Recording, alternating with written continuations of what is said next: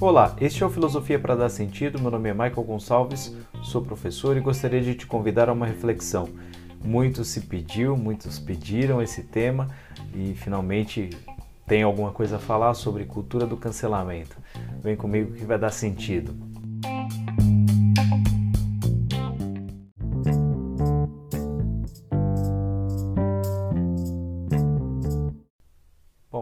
Bem difícil, muito contemporâneo, extremamente eh, vivenciado, mas muito pouco estudado e discutido nas academias, no universo científico, na filosofia.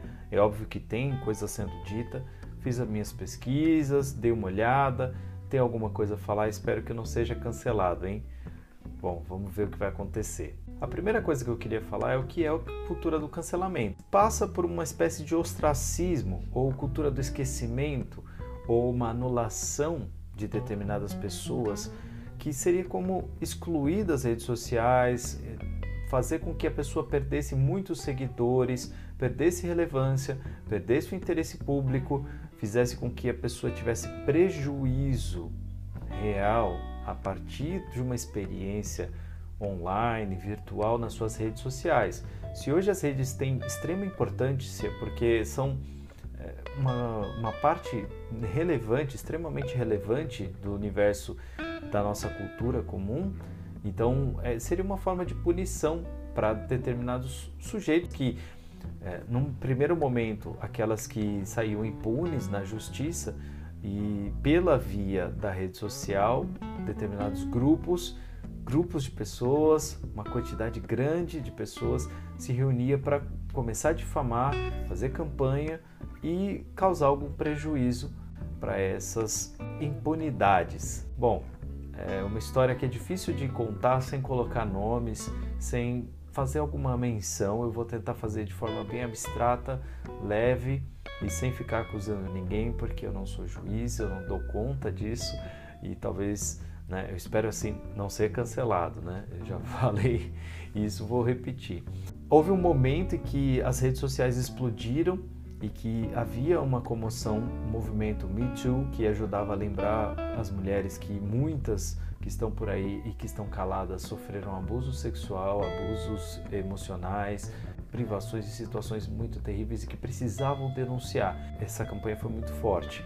E depois também surgiram movimentos a partir dessa mesma campanha de difamação dos abusadores. Então, pessoas que teriam cometido crimes e que passaram muito tempo na surdina, sem nenhuma acusação, viriam, teriam seus nomes vindo à tona e começou-se uma campanha de difamação pública desses sujeitos porque parece que a justiça não tinha muito mais o que fazer. Então, se a justiça não age, agir nas redes. Olha que interessante, uma forma de justiça, uma espécie de guilhotina, uma espécie de apedrejamento, uma justiça feita pela mão do povo das pessoas. nesse sentido, surge aí o primeiro problema da cultura do cancelamento. Se ela é uma cultura, ela vai ter uma série de elementos, uma série de coisas para serem analisadas. A gente precisa ver com, cara, com bastante calma, com clareza. E um dos pontos que pode ser extremamente perigoso é que, se ela pode ser utilizada para tentar construir alguma justiça, também pode ser um mecanismo utilizado para criar injustiças para gerar difamações que sejam instrumentais para alguém, que possam atrapalhar a fama de alguém ou possam diminuir o valor de um ator social que está ganhando relevância. Então, assim como a guilhotina em um determinado momento foi um instrumento político transformador, renovador de uma certa ordem social, em outro momento virou espetáculo, virou forma de controle social.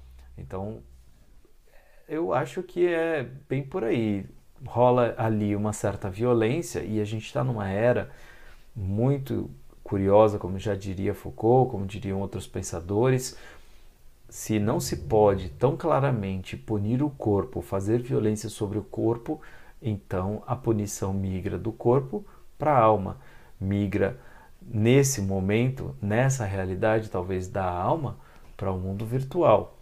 E aí a gente pode estar lidando não só com uma violência feita em nome de justiça ou de uma é, espécie de justiceiros, né, justiceiros online, talvez a gente esteja diante também de uma violência provocada por grupos nos quais as pessoas não se identificam, então facilita você dar vazão a uma violência que está ali oculta, que é perigosa, que é às vezes uma maldade que as pessoas não se dão conta e não se sentem responsáveis.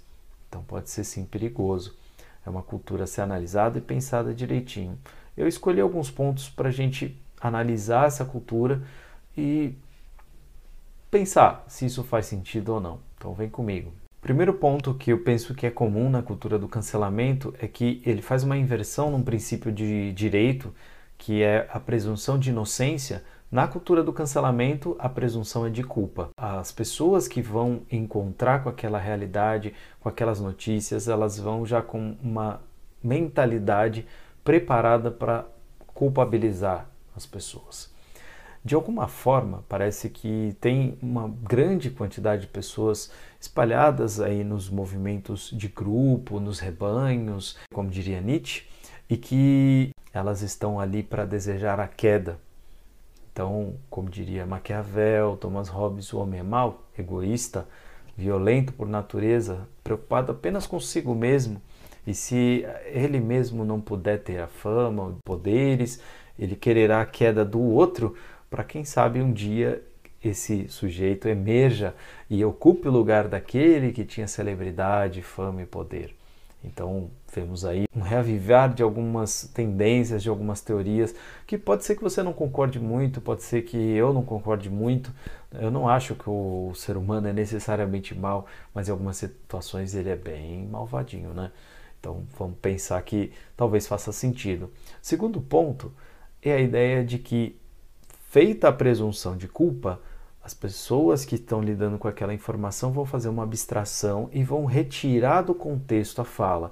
Se a gente está diante de um sujeito, por exemplo, que fez uma fala que pode ser interpretada como homofóbica, muitas vezes a pessoa que está lendo vai entender que ela fez uma fala homofóbica e na hora de comunicar ela não vai falar fulano fez uma fala homofóbica e muito menos Fulano fez uma fala que pode ser entendida como homofóbica. A pessoa vai multiplicar essa informação dizendo Fulano é homofóbico. E essa é uma abstração em que sentido? Porque você tira do contexto e você já começa a imaginar coisas, você reduz o cenário, que é complexo, a uma simplificação que transforma o sujeito na ação. O problema, muitas vezes, é da fala, da afirmação, da ação. E o sujeito se torna uma essência constituída não pela complexidade de tudo que ele é, sua natureza, sua história, das suas virtudes. Né? Não estou querendo aqui passar pano, certo? A ideia é a gente fazer uma análise. Mas o sujeito perderia complexidade para ser reduzido àquele fato que a sociedade está dizendo que não é legal. Então, essa redução, essa abstração, ela pode ser perigosa quando estivermos diante de comunicações que não sejam necessariamente muito próximas da verdade. Porque uma das questões importantes é fazer a apuração, porque afirmar é, é muito ágil, as pessoas podem sair afirmando coisas. E é por isso que quem está muito exposto precisa também ter consciência do ônus dessa exposição e ter cabeça para enfrentar as afirmações que virão. A linguagem, infelizmente, não é de domínio total das pessoas. As pessoas têm dificuldade de fazer uma tradução daquilo que pensam para a linguagem. Isso é uma realidade. E muitas vezes as pessoas não entendem o que leem. O inverso também é verdadeiro. Não entendem direito o que leem não entendem direito os fatos, não entendem, por exemplo, que um, cada caso é um caso e o julgamento precisa acontecer para que alguém seja sentenciado. Às vezes a justiça é morosa. É lógico que precisa de reformas, precisa de agilidade, precisa que haja é, algum movimento para que as coisas se resolvam. Mas, por outro lado, também o réu, a pessoa que está sendo atacada, a pessoa que está sendo culpabilizada, supostamente teria direito de ser julgada da forma, de uma forma supostamente melhor, mais correta do que simplesmente sujeitos que leem e furiosamente saem tweetando, saem mandando mensagens. Não estou dizendo aqui que essa cultura é de todo ruim, porque ela pode fazer o que a justiça às vezes não faz. Que a gente percebe que algumas pessoas que cometeram até mesmo crimes saem impunes por algumas questões de regra, por algumas questões é, de sistema, ou até mesmo, sei lá, estamos diante de julgamentos, de juízos, juízos que são feitos por profissionais e juízos que são feitos por todo mundo, todo mundo julga. Isso é da natureza humana, o julgamento. Mas o, o julgar pode ser perigoso, porque o julgar pelo impulso, o julgar em massa, ele pode causar um efeito de pouca reflexão. Né? No calor do momento, no calor da ação, as pessoas acabam entrando naquela onda e pode ser bastante perigoso. Pode acontecer no cancelamento uma injustiça também. Pode, não quer dizer que sempre acontece. Um terceiro ponto que eu queria salientar é a ideia de que, feito a afirmação, a presunção de culpa, a abstração, encontra-se uma essência que é uma redução do humano, uma redução da pessoa e essa essência ela é perigosa. Essa essência ela pode ser muito determinante para o que vai ser a fama da pessoa e se virou essência, cristalizou, materializou, dificilmente aquele sujeito vai ter direito a desculpa. Então, sem desculpa, sempre haverá culpa. E mesmo que o sujeito consiga reverter aquela situação, há sempre o perigo da queda, há sempre o perigo da retomada da queda. E muitas vezes, qualquer afirmação, mesmo uma afirmação correta, só o simples manifestar-se pode ser suficiente para que haja novas manifestações violentas, de ódio. Então, é, o que, uma coisa que precisa ser levada em consideração é que a gente não está falando de uma fala, de um, uma mensagem, de um tweet, a gente está falando de uma massa, às vezes de centenas de tweets, centenas de milhares de, de tweets, centenas de milhares de ataques nas redes sociais ou num blog. E não é uma experiência agradável. Né? Ataques, violência, então, no meio de uma turba que às vezes tem argumentos, também tem pessoas que estão ali dispostas ao ataque. E no meio desse universo existe uma experiência perigosa que é um falso moralismo e um falso, é, uma falsa inteligência, uma falsa presunção de sabedoria. As pessoas vêm com argumentos politizados, às vezes argumentos bem fundamentados, entre aspas, com a ideia de que gostariam que a pessoa fizesse uma transformação, passasse por uma conversão, mas não é bem verdade. Muitas pessoas ali no meio estão esperando mesmo para jogar a pedra. Vamos lembrar de um determinado sábio que dizia: quem não tiver pecado, que atire a primeira pedra. E aí imagina as pessoas saindo, nossa, que cara chato, eu queria tanto apedrejar alguém hoje, né? queria tanto jogar uma pedrinha ali. Pois é.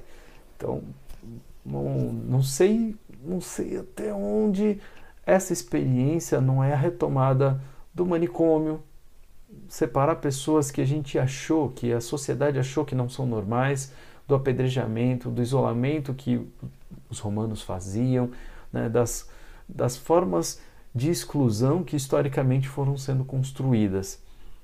E hoje um mecanismo que é popular, possivelmente sem cara, sem rosto, sem uma identidade, ele pode ser extremamente perigoso exatamente porque ele não vem de um órgão único, mas vem de uma massa de pessoas, de um grupo de pessoas no qual ninguém se responsabiliza. E isso é perigoso. Além do mais, a gente pode dizer que parece que o cancelamento ele é meio que viral. As pessoas não querem ter associação com quem está cancelado, porque se você se associa com aquele que está cancelado, você corre o risco de ser cancelado também. Então, aí tem um movimento importante de vamos desligar qualquer conexão, vamos apagar todas as conexões, vamos nos separar completamente daquele sujeito. Então, isso gera uma queda enorme de curtidas, de seguidores, e esse talvez não seja o grande problema. Talvez o problema para as pessoas que sofrem com cancelamento seja todo, toda a consequência para a sua vida concreta, às vezes perseguições concretas, quebras de contratos, quebras de uma série de situações. Então, parece que eu estou falando aqui do ponto de vista é, daquilo que é mais nocivo na cultura do cancelamento, porque algumas vezes a cultura também pode produzir uma injustiça. Pode acontecer que, na, sem a reflexão, o que aqui é sempre a minha bandeira, a gente precisa refletir sobre as coisas, a gente corre o risco de ser injusto com alguém tá certo? Assim como ninguém gostaria de ser julgado de forma leviana, breve e sem o devido, a devida atenção, muito provavelmente na cultura do cancelamento isso venha a ocorrer, porque as coisas são assim. Mas por outro lado, haverá aquelas pessoas que cometeram alguma situação ou que participaram de alguma situação que é socialmente reprovável e parece até mesmo adequado que aquela pessoa não saia é, mais afamada do que entrou naquela situação. É curioso que para muita gente tem acontecido o inverso, que ser cancelado pode ter um efeito positivo para determinadas pessoas. Pode atrair seguidores, pode atrair até mesmo dinheiro, porque se aquelas pessoas não curtiram, então tem aquele outro grupo que fala: olha, ele desagradou meus inimigos, vamos acolher esse cara, vamos dar força para essa pessoa. Então é uma cultura que ainda está muito em desenvolvimento e os efeitos do cancelamento a gente ainda não consegue prever totalmente. É, é uma coisa nova que está acontecendo. A primeira referência pública do cancele fulano, né, da, de um tweet assim, é, não tem 20 anos. Então, essa é uma cultura nova e eu penso que não é um, um evento novo, só que ele está modificado, adaptado ao nosso tempo, adaptado às estruturas das redes sociais e da virtualidade. E isso é um ponto que a gente precisa analisar. A ética surge desse tipo de debate, dessas coisas imprevistas que a gente não estava esperando e que de repente a gente precisa pensar novos códigos, estabelecer novas rotinas de debate. Teve um grupo de pessoas até famosas que vieram fazer uma carta contra a cultura do cancelamento nos Estados Unidos e foram atacadas porque supostamente estariam atacando o direito de expressão das pessoas. Mas veja como é uma situação delicada, porque o cancelamento parece também negar a pessoa que está sendo cancelada o direito de defesa, negar a pessoa o direito de fala. E parece uma atitude violenta, mas para muita gente vai ser uma atitude de justiça. Então perceba, não é uma situação simples, não é uma cultura fácil de entender, mas a gente pode considerar que existe uma certa violência que está ali por trás das ações. Tem, às vezes, no meio da turba, falsas e más intenções, sim, e a gente está longe de ter certeza de todas as consequências desse universo cultural que está se desenhando, que está acontecendo e a gente está vendo acontecer todos os dias aí, não é? Então, é são, essas são algumas reflexões, é um tema muito seminal, muito no início. A gente que é teórico tende a falar sempre depois que as coisas aconteceram para não correr risco de falar bobagem. Estou correndo o risco sim de ter feito uma análise até simples por falta de material, mas estou correndo risco. Fez sentido para você? Até a próxima.